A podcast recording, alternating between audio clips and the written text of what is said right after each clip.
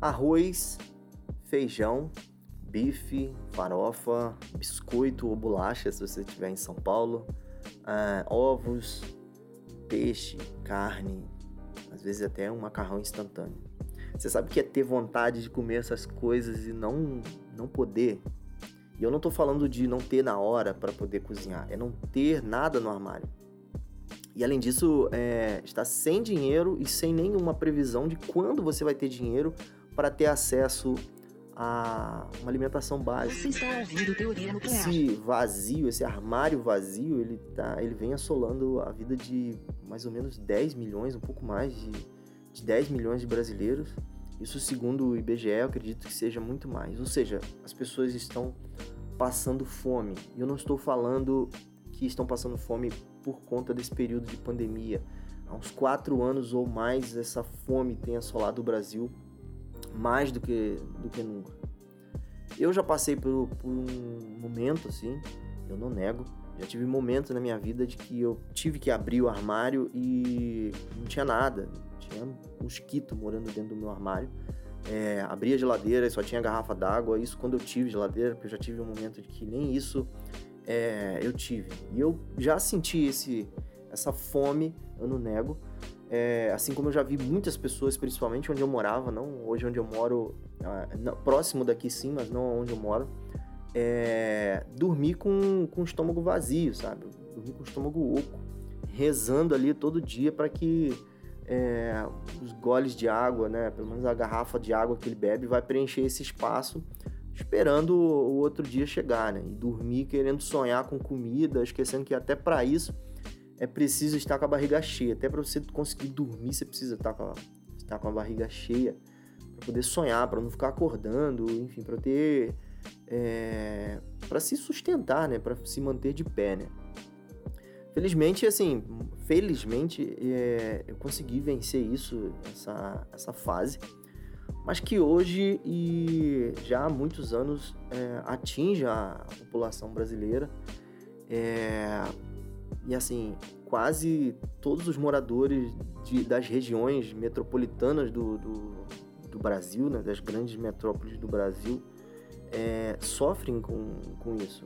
Eu fiz uma, uma pesquisa, li uma pesquisa do, do IBGE né, de 2017 a 2018 e que dizia que o número de brasileiros estava crescendo naquele, né, nesse período de 2017 a 2018 estava crescendo o número de, de pessoas que passam fome no, no Brasil. Né? Naquela época eram 3 milhões é, de pessoas e parece que o, o crescimento desse, dessas pessoas passando fome seria de 3 milhões a 5 milhões mais ou menos por ano. A conta, é, o cálculo que eles fizeram devido à, à redução do acesso a uma alimentação de, de qualidade, né?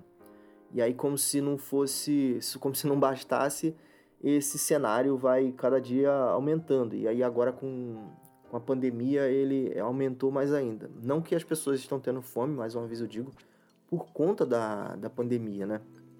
Mas as taxas de pobreza, elas foram impulsionadas no, nos últimos, pelo menos nos últimos quatro anos no, no Brasil.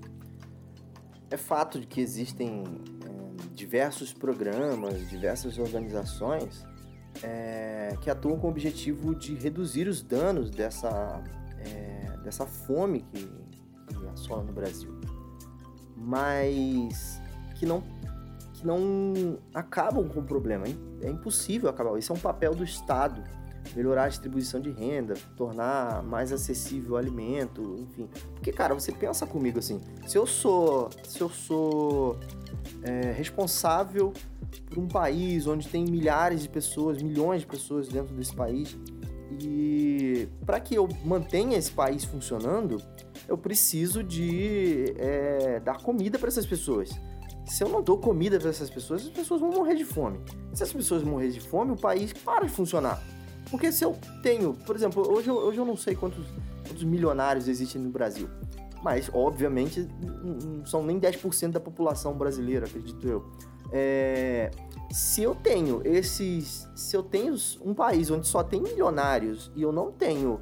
Eu não tenho as pessoas é, trabalhando e, e, e, e fazendo o, o, o, dinheiro se mover dentro do, do Brasil, a economia mover dentro do Brasil, porque quando você trabalha, você compra, quando você compra, você faz economia, é, você ganha, olha, quando você trabalha, você ganha, quando você ganha, você compra, você faz a economia é, se mover. Se eu não tenho pessoas, porque as pessoas estão morrendo de fome, eu não tenho um país para poder reger. Eu não sei o que, que, passa na cabeça das pessoas, principalmente donos de, de, de grandes empresas como é, JBS, BRF, BRF e, e tantas outras, é, que passam na cabeça das pessoas que, tipo, cara, é, se eu que produzo alimento, eu sou responsável pela produção de alimento, eu não tô, eu não tô fazendo com que o alimento chegue no prato do brasileiro, daqui a pouco eu não vou ter brasileiros para trabalhar para mim.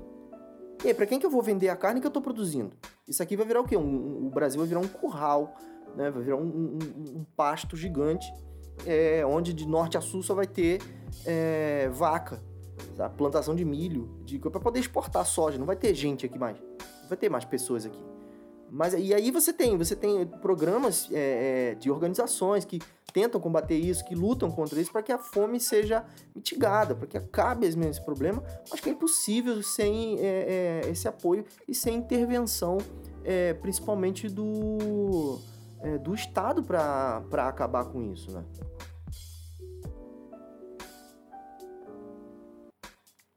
Porque quem consegue solucionar esse problema é o Estado. É ilusão a gente achar que a sociedade civil sozinha é, consegue resolver um problema grave como esse, né?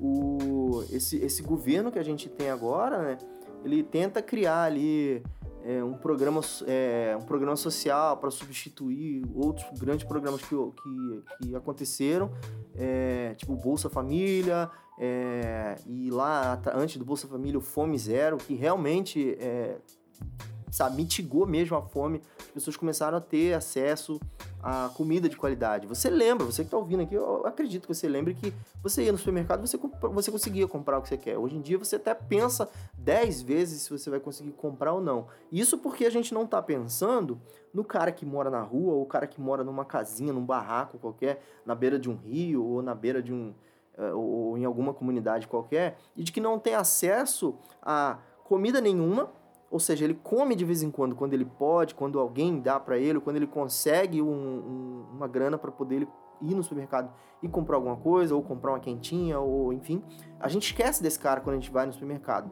É, Muitas das vezes você vai no supermercado e você reclama que, ah, eu queria comprar o peixe, eu queria comprar não sei o quê, mas tá muito caro, eu queria comprar uma picanha, mas tá muito caro. Mas você esquece que o cara que mora no, na beira de um valão, na beira de um, de um, de um riacho ali, num barraco de madeira, muitas vezes num barraco de plástico, esse cara não tem acesso nem aos ovos, sabe? Ele não tem, não tem grana para comprar ovos. É, e isso é, é, é, uma desigualdade muito grande que a gente vai é, é que a gente vai criando sem que a gente perceba. Eu participei agora há uma semana de uma ação de cadastros de beneficiários de um programa de alimentação, onde distribui é, alimentos e tentam é, recolocar essa, essa tirar essa pessoa da insegurança alimentar e colocar essa pessoa numa, numa melhor posição, acompanhando ali a qualidade de vida dessa pessoa baseado na, na alimentação. E durante o cadastro, né, eu sentei para poder cadastrar algumas pessoas e todas as pessoas que passaram por mim tinham frases impactantes que passavam que me, na resposta das perguntas. Uma delas foi: é, Eu não vejo comida é, decente na minha casa há muito tempo. Uma outra foi quando eu perguntei: é, Nos últimos três meses você ficou algum dia sem comer? A pessoa me respondeu: Ah, pelo menos umas duas vezes no mês eu fico um dia inteiro sem comer, porque eu vou ver se eu consigo um dinheiro para poder comer no outro dia. Isso é, isso é absurdo. Você é, viver dentro de um estado, eu não estou falando do Brasil inteiro, estou falando do estado que você vive, é, ou às vezes até dentro da sua cidade, muitas vezes até dentro do bairro, por exemplo, o bairro que eu moro é muito grande, e aqui dentro do meu próprio bairro tem essa desigualdade absurda. No meu, no próximo da minha casa, você vê carrões, você vê casas é, é enormes, pessoas com dinheiro, e você anda poucas ruas, umas 5, 6 ruas, você vê pessoas que estão passando necessidade, passando fome mesmo. Então essa desigualdade a gente cria e depois fica é, tentando resolver, jogando a culpa para um, culpa para o outro. É, mas que, claro, a gente não vai conseguir é, resolver nós sem que o Estado intervenha, né? Tem que criar programas sociais para mitigação dessa, para acabar com esse problema, para acabar com a fome. No último episódio eu, eu falei das tecnologias que são criadas para impressora 3D, enfim, é, comidas é, que são cultivadas a partir das células de propriedades de outros alimentos, enfim. É, essas tecnologias existem, elas estão aí, mas elas não acabam com o problema. Como é que eu faço? Como é que eu, como que eu é, consigo tornar isso mais acessível, sabe? Que essas tecnologias se tornem acessíveis para poder é, acabar com esse problema de fome. Como é que eu faço isso? Eu sozinho não consigo, nós aqui não consigo, sem que haja uma intervenção é, do Estado. Se, por exemplo, não sei se vocês conhecem o Herbert de Souza, o Betinho, é, foi um dos fundadores, se eu não me engano, do Natal Sem Fome e também do programa do antigo Criança Esperança, é, se ele tivesse vivo hoje, eu acho que ele estaria desesperado aí, querendo, sabe, brigando com, com unhas e dentes para trazer esses programas é, de volta. Né? E essas tecnologias que, que vão, que estão fazendo, estão criando essas tecnologias para a produção de alimentos, é, elas estão sendo convertidas, e eu já falei isso várias vezes, não só nesse no, no episódio anterior, não só aqui agora, já com conversas com amigos é, e pessoas que estão envolvidas com essas grandes empresas produtoras de alimentos. Essas tecnologias que vêm, elas estão sendo convertidas para que o, pro, o grande produtor ele se torne um produtor maior ainda. Ela não vem para, ela não está vindo ou sendo é, feita, construída para que a pessoa que não tem acesso a nenhum pão, nenhuma carne, é, ovos, enfim, ela não está vindo para solucionar o problema dessa pessoa, a falta de alimento dessa pessoa. Ela vem para tornar essas grandes empresas ma maiores produtoras de, de comida. Tipo, hoje você acha que quando, é, quando uma pessoa está lá na universidade, um grupo de alunos, eles desenvolvem lá uma tecnologia para melhorar, para sanar a, a a fome, né? Ah, vamos fazer uma impressora 3D, porque com a impressora 3D a gente pode fazer em grande escala as comidas, né? né, né. É, vamos pensar aqui, é, vamos trabalhar nas células, vamos estudar as células, propriedades de um, de um animal para a gente poder cultivar essa carne e tornar essa carne mais, sabe, chegar aos lugares as pessoas precisam de comida. É, essas, esses caras, donos de, de grandes, é, donos de grandes empresas, produtoras de alimentos, elas pensam é, no negócio que essa impressora, que essa, esse cultivo de, de, é, de carne, é, no negócio, como, como, como, que aquele negócio, pensam que, aquele, que aquilo pode se tornar um negócio que se torne, que se torne a empresa, né, que faça a empresa ser mais lucrativa, ser mais rica, enfim. E o problema que era para ter sido sanado, não é sanado. As pessoas continuam com fome, as pessoas continuam sem acesso, e por mais que hoje, né, hoje a gente está passando um período, e ano que vem é um período mais complicado no Brasil, porque é um período de eleição, é, por mais que hoje haja uma. aconteça um programa para um outro Fome Zero, por exemplo, para re, reduzir essa fome, você ainda tem outros problemas que também devem ser solucionados com tecnologias que estão sendo convertidas. E aí hoje, se eu tenho mais um, se hoje o governo lança mais um programa Fome Zero, mas não converte essas tecnologias para sanar o problema, essas, tecno, essas tecnologias elas vão se, é, vão se tornar é, mais inacessíveis por essas pessoas que estão dentro do programa do que nunca.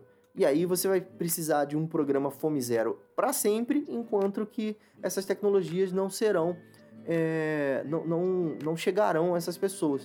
Eu não, não, nesse, nesse cenário, eu nunca vou ter uma impressora 3D entregando comida é, em, norte e nordeste do Brasil, é, ou comunidades do, do Brasil que não têm acesso a uma comida de qualidade. Pessoas que é, são deficientes físicas ou pessoas que não têm é, não têm uma mobilidade e que não podem trabalhar para ganhar um dinheiro e aí vivem de, um, de, um, de uma aposentadoria ou de uma bolsa, não sei, é, e que não têm uma, um acesso a, a, uma alimentação de qualidade, essas pessoas nunca terão acesso a essas tecnologias que são desenvolvidas e que estão sendo convertidas para que as grandes empresas se tornem maior ainda, mesmo que um programa venha é, para sanar a fome dessa pessoa. E se esse programa não fizer, não houverem regras para que as pessoas, para que os desenvolvedores dessas tecnologias sejam direcionados, né, para converter essa, essa, convergir essa, essa tecnologia para sanar o problema da fome, as grandes empresas continuarão grandes empresas.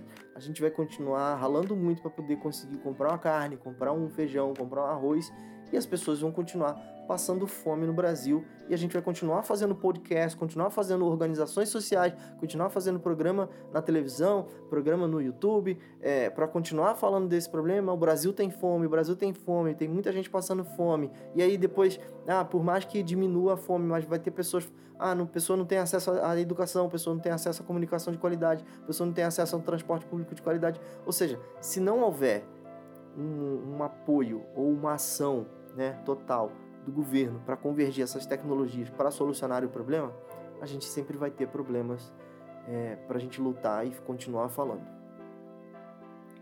Esse foi o segundo episódio do Comida para Quem. É, eu tinha um convidado para participar desse programa, mas a gente gravou e eu tive um problema no meu HD.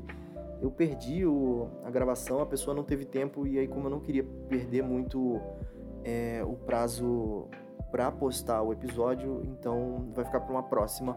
Mas foi bem bacana. Eu, na verdade, eu adiantei o texto do, do terceiro episódio para esse e a gente vai continuar seguindo. Eu tenho gostado bastante desse assunto é, e eu espero que você tenha gostado também. Eu espero que você tenha gostado desse episódio. Se você não ouviu o episódio anterior, tem vários outros episódios bem legais.